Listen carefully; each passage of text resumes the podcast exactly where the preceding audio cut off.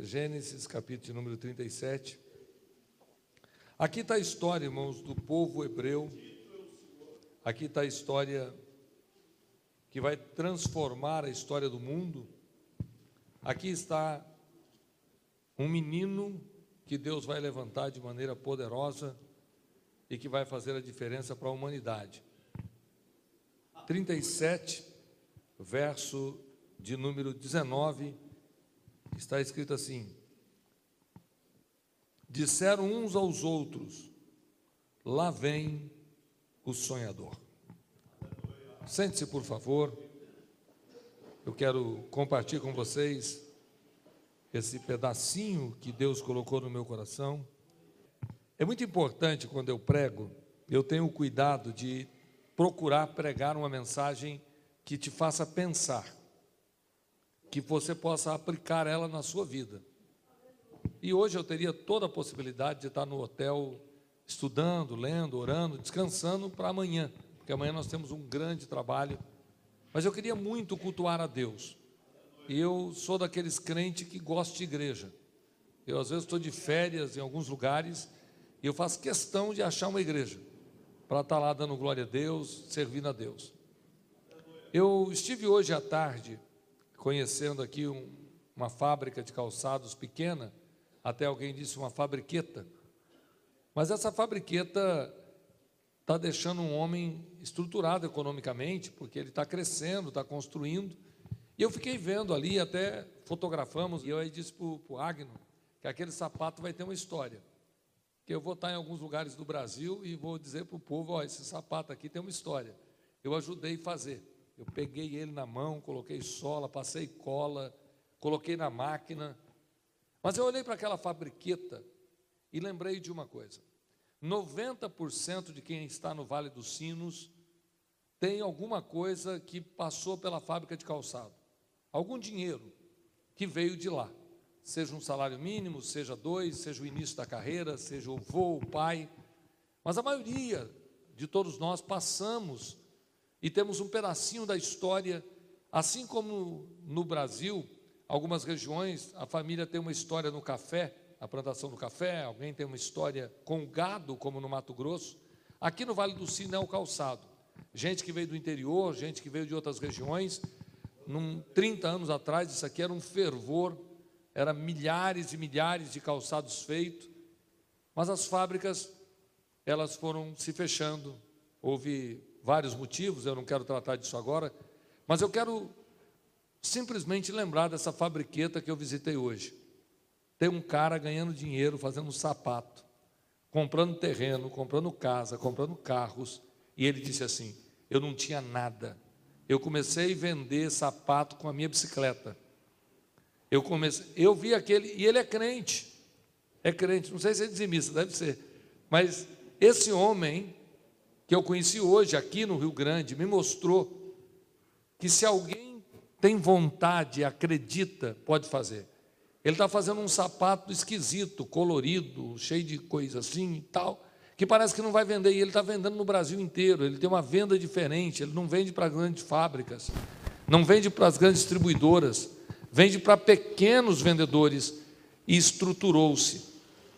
Enquanto grandes acabaram, enquanto você não sabe nada de sapato, tem alguém aqui no vale ficando rico fazendo sapato. E ele me disse uma coisa que aí me assustou, que há um mês atrás, 15 dias atrás, uma grande fábrica daqui, uma fábrica realmente não gigantesca, mas uma fábrica boa, com muitos funcionários, com mais de 40 anos de história, fechou, Juarez. E o dono da fábrica procurou ele para comprar o maquinário. E ele disse, pastor, só uma máquina valia 20, 30 mil e foi vendida a fábrica inteira por 8.500 reais. E ele disse, eu ia comprar, quase comprei a fábrica toda para deixar guardada, porque não dá para usar. E eu pensei, meu Deus, por que, que a Assembleia de Deus deixou o bonde passar? Por que, que ninguém ficou rico, irmão? Mesmo dando dízimo, oferta, por que, que nossos filhos não são dono hoje de grandes fábricas? Por que, que nós estamos envelhecendo os pobres? Por que, que nós estamos lutando para tentar pagar as contas? E entre muitos, tem alguém ganhando dinheiro com sapato. Você acredita nisso? que tem alguém crente, que serve a Deus, aqui de Novo Hamburgo, que está fazendo a diferença no fábrica de sapato. E mais interessante, que a maioria dos sapatos deles é vendido para pregador. Aquele sapato todo cheio de et, et, é mais ou menos esse assim, todo cheio de coisinha. Só que o que eu pensei, quando os irmãos de José olham ele chegando, eles usam a expressão: lá vem o sonhador. Lá vem alguém que fica pensando que vai ser o cara, que fica pensando que vai ser grande. Lá vem alguém que acha que será. Lá vem alguém que tem dentro dele umas coisas bobas. Ele sonhou que nós vamos se curvar diante dele. Ele sonhou que o pai, a mãe, a gente vai se curvar, ele vai ser maior do que nós.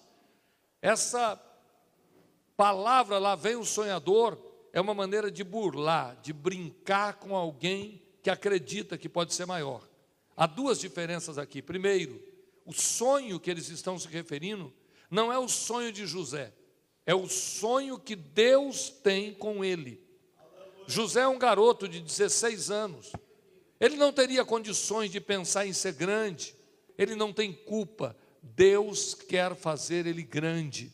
As pessoas reconhecem que ele está tendo sonhos estranhos. Minha pergunta: a você e a todos que estão presentes.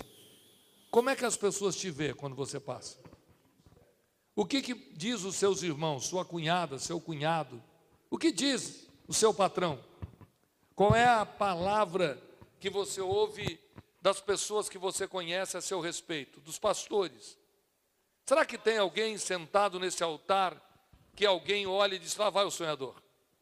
Está pensando o que vai fazer? Talvez esse jovem aqui seja um sonhador. Talvez algum de vocês acreditem que o Juarez tem alguma coisa diferente na maneira de ver. Porque nós estamos vivendo, irmãos, muito devagar. Porque existe dois sonhos. Os sonhos que Deus tem para nós e os sonhos que nós mesmos queremos. Os dois são válidos. Mas o problema é que a maioria de vocês não tem nenhum nem outro. Qual é o sonho de Deus com a sua vida? Qual é o sonho de Deus para a tua família? Qual é o projeto que Deus tem com os seus filhos? Qual é o projeto que Deus tem com a tua família? Qual é o sonho de Deus para o seu ministério? Você usar paletó e gravata e sentar no púlpito e dirigir uma pequena congregação? Será que o sonho para essa grande música que vocês tocam é para ficar por aqui tentando achar uma ou outra igreja para cantar? Ou Deus pensa em algo maior para vocês? Qual é o sonho que Deus tem com os meus filhos? Qual é o projeto que Deus tem com a minha geração? Porque Deus trabalha, irmãos, com coisas maiores do que você imagina. José vai dizer lá na frente que foi Deus quem permitiu ele passar pelo que passasse, para que ele pudesse estar na hora certa, no lugar certo. Deus estava dizendo a esse menino: você vai fazer a diferença na hora certa mas nós estamos perdendo, irmãos, o contato com os céus. Qual foi a última vez que você teve um sonho de Deus? Qual foi a última vez que você diz, Deus falou comigo, Deus vai fazer? Ou você simplesmente vem para a igreja e diz aleluia, glória a Deus, canta e vai embora. Ser crente, irmão, não é só ficar aqui dizendo eu sou crente. Ser crente é uma tarefa muito nobre, crente faz a diferença, porque ele tem alguma coisa especial na vida. Eu tenho. Não é possível que eu passe por aqui e não deixe alguma coisa. Não é possível que eu entre na casa de alguém e alguém não veja Deus na minha vida. Eu não quero vir nessa congregação para ser o melhor pregador que vocês já, vi, já ouviram, mas eu quero sair daqui e vocês se lembrarem de alguma coisa que Deus me usou para trazer a este lugar. Escute-me. Aleluia. O Senhor quer falar com você. Deus quer falar contigo. Deus quer falar, mas você não para para ouvir. Fecha os olhos por um minuto. Fecha os olhos por um minuto e abra a sua boca e diga com as suas palavras, bem baixinho, diga: Deus, fala comigo. Abra a boca e diga: Deus, fala comigo. Talvez você não tenha coragem de, nem de abrir a boca dentro de um santuário, de um templo, Mas se você quiser ouvir, Deus vai falar. Jesus disse: Eis que estou à porta e bato. Se alguém abrir, eu vou entrar e vou cear com ele e ele comigo. Mas Jesus não vai entrar se alguém não abrir a porta. Jesus só fala, irmãos, com quem quer ouvir. Eu estou vendo alguma coisa acontecer na, nas igrejas, que é aquela situação de alguém estar no celular, enquanto o pregador está pregando, enquanto está dando aviso, porque talvez você não entenda o que eu vou dizer, mas tem pessoa que você está falando e ele não quer ouvir. Ele está ali na sua frente, você está falando, e quando você acaba de falar, ele fala, hã? Quando ele, você termina de dizer tudo, ele pergunta, como? porque ele está simplesmente deixando a voz entrar, mas ele não quer ouvir. A minha pergunta é: você quer ouvir Deus falar? Você não sabe que a igreja está crescendo, você não conhece o poder da igreja, porque a igreja não depende da placa que está lá fora, a igreja depende do que está aqui dentro de mim. A igreja é muito mais do que uma placa, a igreja é o corpo de Cristo. O corpo de Cristo está vivo, Aleluia! Aleluia! O Senhor está procurando quem quer ser instrumento na mão dele. O Senhor está procurando quem quer sonhar os sonhos dos céus. Quem quer crer que Deus pode fazer algo grande, minha irmã. Está na hora de nós voltarmos a acreditar em nossos filhos.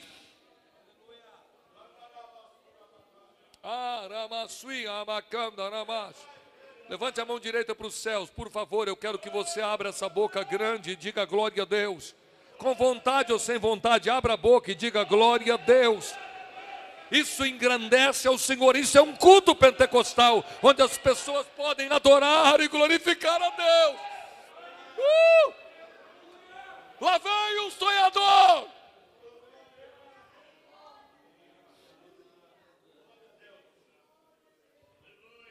Irmãos, em nome de Jesus Cristo, volte a sonhar, volte a acreditar em alguma coisa. Olhe para a tua casa e diz: Eu vou quebrar essa parede, vou fazer ela mais alta, vou, uma, vou colocar uma banheira ali. Volte a sonhar e dizer: Eu vou pegar esse templo, vou botar uma laje, fazer outra em cima. Pelo amor de Deus, sonhe com alguma coisa sonhe em comprar um carro e em seus filhos fazer faculdade. Acredite que você pode mais, porque a fé, ela só se move quando você volta a sonhar. Deixa Deus encher o teu coração de esperança e saia daqui dizendo: Eu vou sonhar. Oh, aleluia! Aleluia! Pelo amor de Deus, irmãos.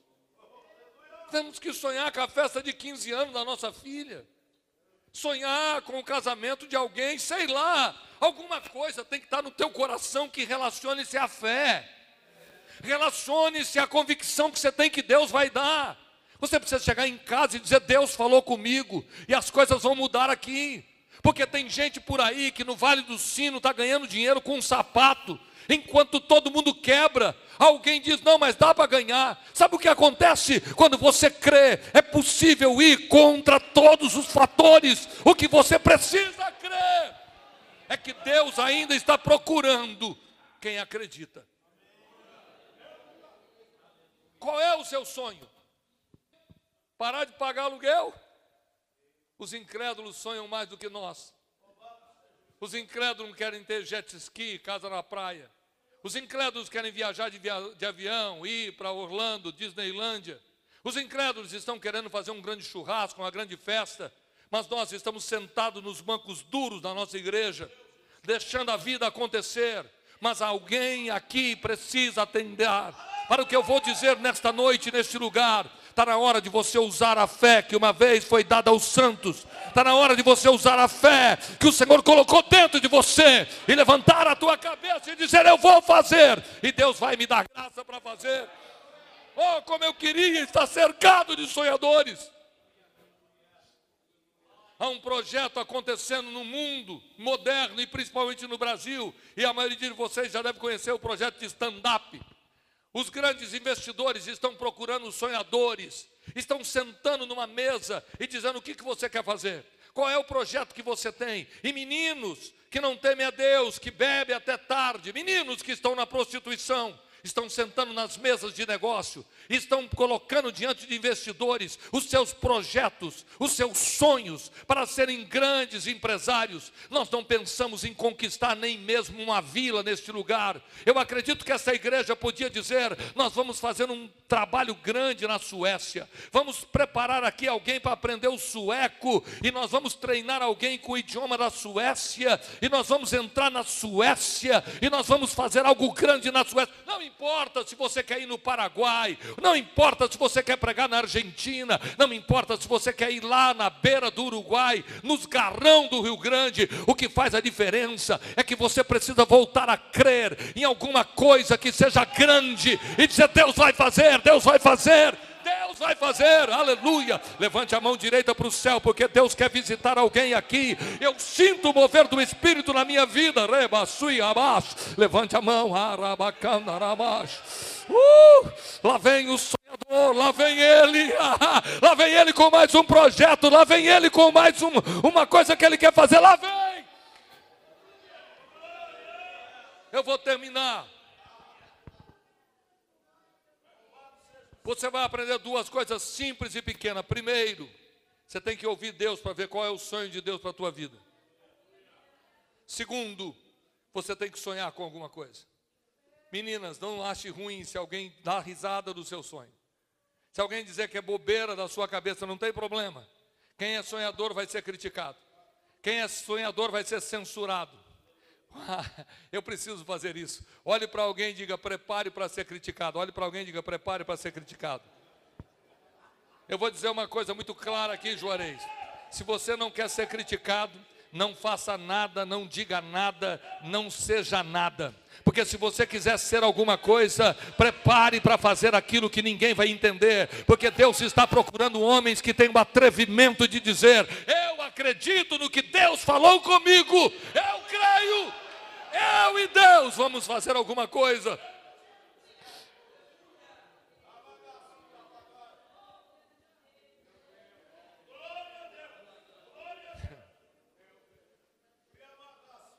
Ei, fecha os olhos por um momento, vamos orar. Fecha os olhos assim, ó, fecha os olhos. Abra a boca e diga: Senhor Deus e Pai, em nome de Jesus Cristo, desperta em mim a tua vontade, em nome de Jesus, desperta em mim. Abra a boca e diga: Desperta em mim a tua vontade. Permita que o Espírito Santo invada o teu coração Ai, amasui, amas. Uricana, namasui, amas. Ricano, rimianda, namas. Deixa Deus trazer revelação nesta noite. Permita que Deus traga de volta o desejo de querer coisas lindas e grandes. Ainda dá tempo de fazer coisas poderosas para o Senhor. Eu sinto o fogo de Deus queimando a minha alma.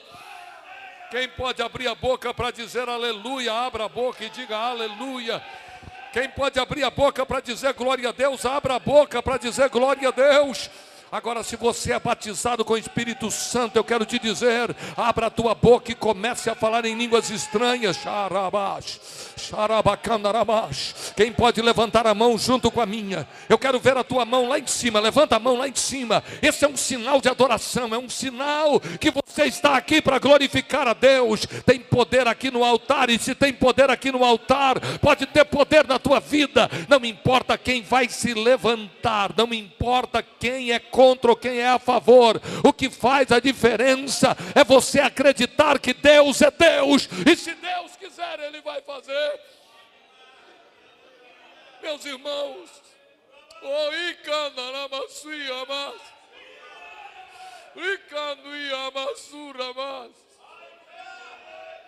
eu tenho medo disso que eu prego.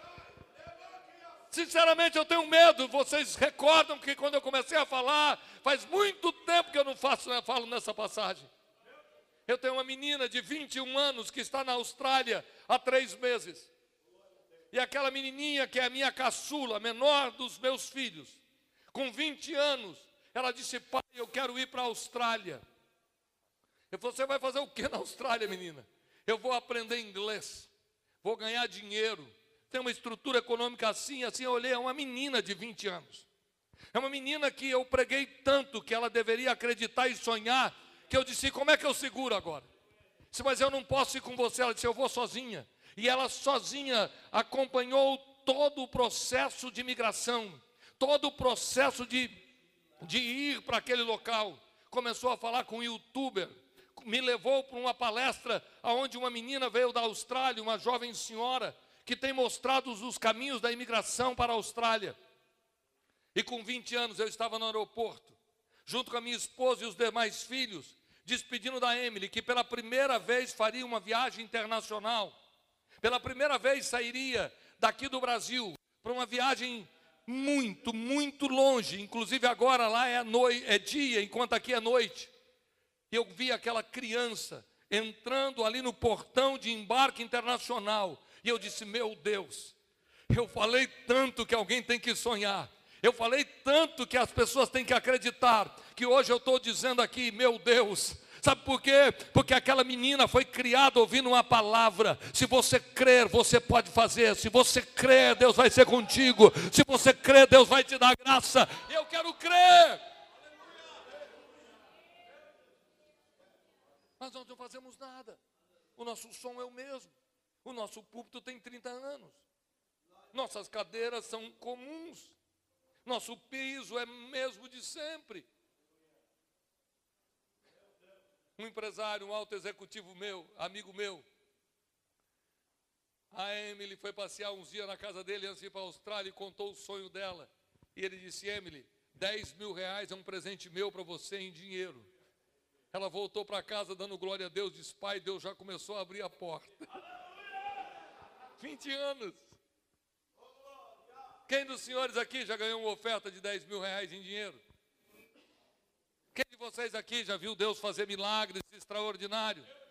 E não é que a Emily é mais crente do que vocês, é uma menina. Mas é uma menina que aprendeu a acreditar em sonhos e hoje, exatamente hoje, ela me mandou uma mensagem dizendo: Pai, consegui serviço fixo de segunda a sexta-feira, vou ganhar 500 dólares por semana nesse emprego e consegui outro pai, que todo dia tal vai me. Eu sei que a bebê já está ganhando mil dólares por semana, estudando inglês, preparando para um curso universitário. E eu quero acreditar que aquela bichinha, quando tiver 25, 27 anos, vai ter uma estrutura econômica melhor do que muitos dos senhores vai ter uma estrutura de idioma e de cultura melhor do que muitos dos senhores, porque alguém resolveu sonhar e acreditar, e levantar a cabeça e dizer: Eu posso fazer, e está lá do outro lado do mundo. Mas nós estamos morrendo no nosso quintal, não plantamos grama, não fazemos um jardim, não sonhamos em ter num canto flores, não sonhamos em plantar uma árvore para colher fruto dela. Simplesmente a vida está passando e nós não fazemos nada. Não pensamos em comprar uma geladeira grande ou um micro-ondas melhor.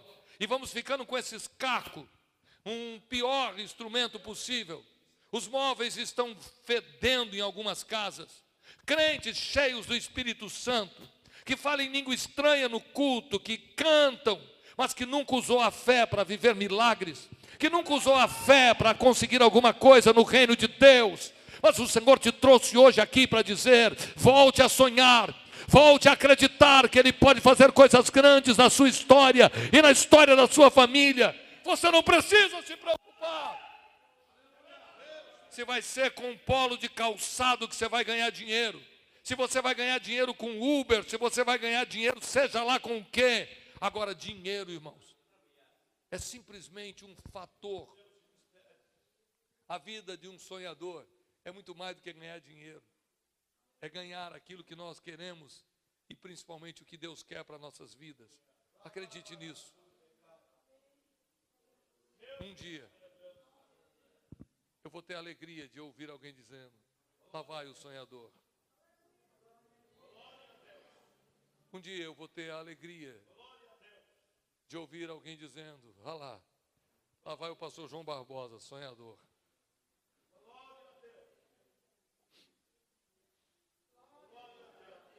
Sonhador.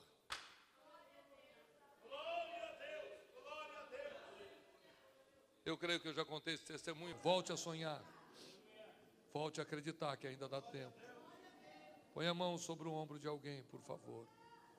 Há uma presença de Deus muito gostosa fluindo entre nós. Põe a mão no ombro de alguém. Oi, Eu quero que você solte a tua voz e diga para quem está perto de você: volte a sonhar. Abra a boca e diga de novo: volte a sonhar. Diga a terceira vez: volte a sonhar.